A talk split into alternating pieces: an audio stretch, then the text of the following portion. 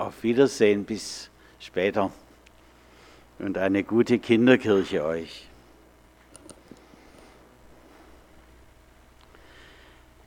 Als Predigtext hören wir heute auf einen Abschnitt aus dem Philipperbrief des Apostels Paulus, Philipper 3, die Verse 7 bis 11. Aber was mir Gewinn war, das habe ich um Christi willen für Schaden erachtet. Ja, ich erachte es noch alles für Schaden gegenüber der überschwänglichen Erkenntnis Christi Jesu, meines Herrn. Um seinetwillen ist mir das alles ein Schaden geworden. Und ich erachte es für Dreck, damit ich Christus gewinne und in ihm gefunden werde, dass ich nicht habe meine Gerechtigkeit, die aus dem Gesetz kommt, sondern die durch den Glauben an Christus kommt, nämlich die Gerechtigkeit, die von Gott dem Glauben zugerechnet wird. Ihn möchte ich erkennen und die Kraft seiner Auferstehung und die Gemeinschaft seiner Leiden und so seinem Tode gleichgestaltet werden damit ich gelange zur Auferstehung von den Toten. Herr, danke für das Zeugnis deines Apostels. Hilf uns hören. Amen.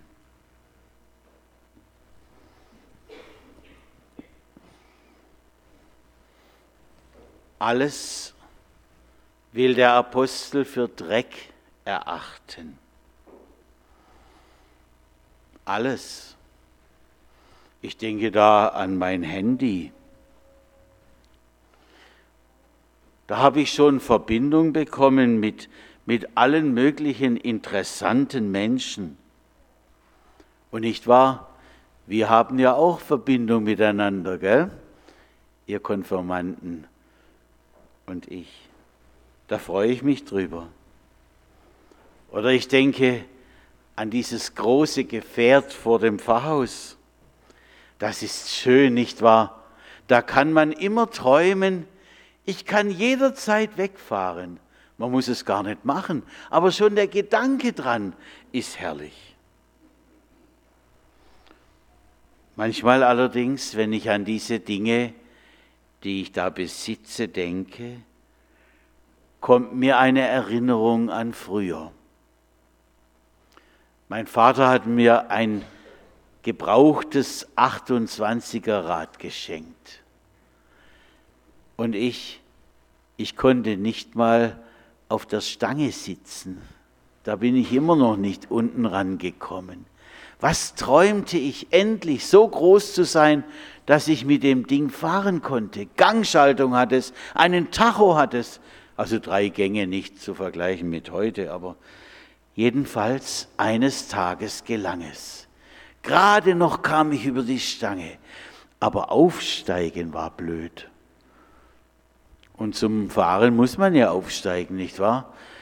Und da gab es in unserer Bachstraße in Kochendorf einen schönen, ja, so ein Geländer, dass man nicht in den Bach fällt. Und da bin ich mit einem Fuß drauf und dann über die Stange drüber. Aber dann ging's ab. Nur zum Absteigen, außer runterfallen, das geht immer, aber zum Absteigen brauchte ich wieder dieses Geländer. Und jedes Mal, wenn ich durch war, die Bachstraße wieder zurück, dachte ich, ach, noch eine Runde, es ist so schön. Und so verging lange, lange Zeit. Und morgens in der Schule träumte ich auch schon vom Fahrradfahren. Eines Tages rief mich mein Papa zu sich in sein Amtszimmer. Das war immer dann besonders streng irgendwie. Jedenfalls dachte ich, was kommt jetzt? Und er sagte, du, das gefällt mir nicht mit deinem Fahrrad. Wieso? Ich fahre doch gern und ich falle auch kaum. Ja schon, aber du fährst die ganze Zeit. Ah, du hast mir es doch geschenkt. Es ist doch schön, wenn ich dein Geschenk nütze. Ja schon, aber ich meine manchmal nicht mehr du hast ein Fahrrad, sondern dein Fahrrad hat dich. Hm. Dieser Satz gab mir zu denken. Später lernte ich, alles, was in meinem Herzen den Raum einnimmt, der eigentlich Gott gehört, das wird mir zum Gott. Und Gott sagt, ich bin der Herr dein Gott. Du sollst keine anderen Götter neben mir haben. Paulus sieht auch schon diese Gefahr, die da entstehen kann. Und er schreibt deshalb an Menschen in Philippi, aber was mir Gewinn war, das habe ich um Christi willen für Schaden erachtet.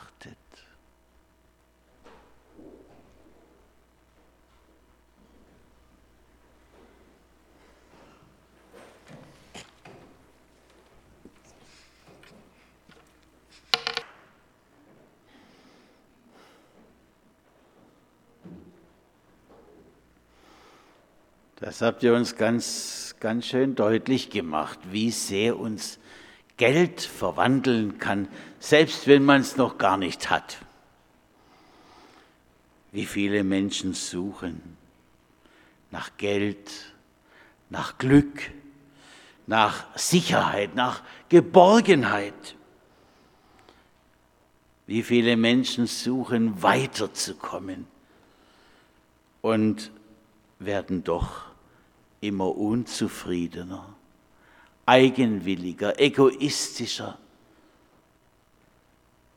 In der Nähe unseres Herrn Jesu Christi ist das ganz anders. Der fordert nicht immer mehr. Er will nicht Höchstleistungen, damit er zu uns gehört. Nein, er hat uns lieb das ist was völlig anderes. Du bist mir wichtig. Du und du. Und in meiner Nähe, da ist es gut sein. Paulus sagt, ihn, also Jesus Christus, möchte ich erkennen und die Kraft seiner Auferstehung und die Gemeinschaft seiner Leiden und so seinem Tode gleichgestaltet werden, damit ich gelange zur Auferstehung von den Toten.